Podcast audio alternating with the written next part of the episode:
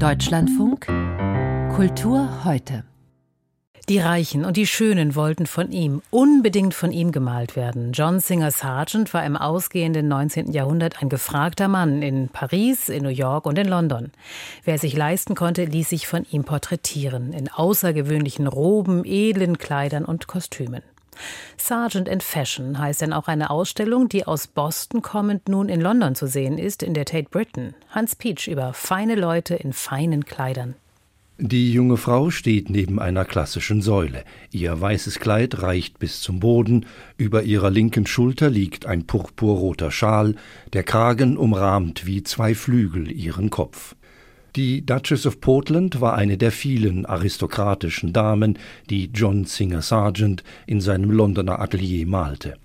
Der 1856 in Florenz geborene Amerikaner hatte in Paris die Impressionisten studiert, war mit Manet und Monet befreundet und machte es sich zur Aufgabe, ihre Arbeit fortzusetzen. Er sah sich auch in der Tradition eines Van Dyck, Velázquez und Gainsborough.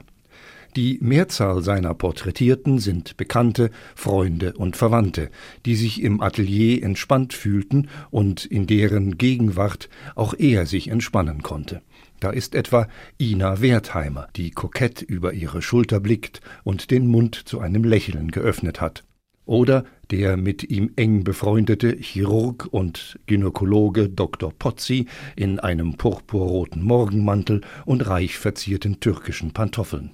Wie diesen, so malte er auch andere in ihrer häuslichen Umgebung, doch gelegentlich malte er auch ganz wildfremde Menschen.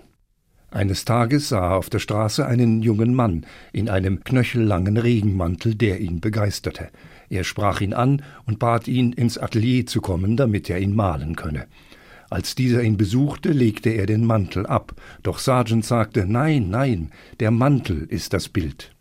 Das Verhältnis von Maler und Modell war bei Sargent ein ganz besonderes, sagt Kurator James Finch. The collaboration between painter and sitter was fascinating in Sargent's case because I think unlike so many portrait painters before him anders als die meisten Porträtisten vor ihm war seine Stellung dem Auftraggeber gegenüber keine untergeordnete sagt der Kurator. Das Modell vertraute sich dem Maler ganz an und ließ ihn sämtliche Entscheidungen treffen Immer ging es ihm darum, nicht nur das Modell akkurat zu porträtieren, sondern ein perfektes Bild zu malen, und da musste er während der Arbeit oft die Richtung ändern. Das Porträt von Lady Helen Vincent aus dem Jahr 1904 etwa begann er mit einem weißen Kleid, erläutert James Finch. In his portrait of Helen Vincent from 1904, he started out painting Vincent wearing a, a white dress. Doch dann machte er aus dem Weißen ein schwarzes Kleid, nicht weil die Porträtierte bei späteren Sitzungen ein anderes Kleid trug, sondern weil er merkte, dass ein schwarzes Kleid besser ins Bild passte. Auch um Sex geht es auf Sargents Porträts. Da ist etwa das heute als Madame X bekannte Porträt von 1883-84, das die Pariser Grande Dame Virginie Gattreau zeigt. Das scharfe Profil und das Dekolleté strahlen Erotik aus. Als das Porträt im Pariser Salon von 1884 gezeigt wurde, erregte es Aufsehen, denn auf der ursprünglichen Fassung des Bildes war einer der diamantenen Schulterträger heruntergerutscht.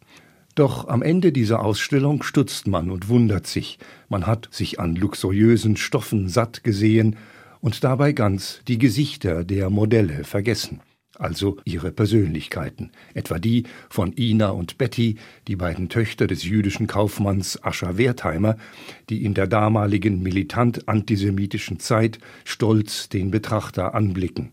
Sie wollte der Maler darstellen. Ihre mit größter Bravour gemalten Kleider aus rotem Samt und weißer Seide dienten ihm eigentlich nur dazu, ihren sozialen Status festzulegen. Die Reduktion auf ihre Kleidung beraubt sie ihrer Individualität. Und das ist schade. Findet Hans Peach. Er sah für uns in der Tate Britain in London die aktuelle Ausstellung mit Gemälden von John Singer Sargent.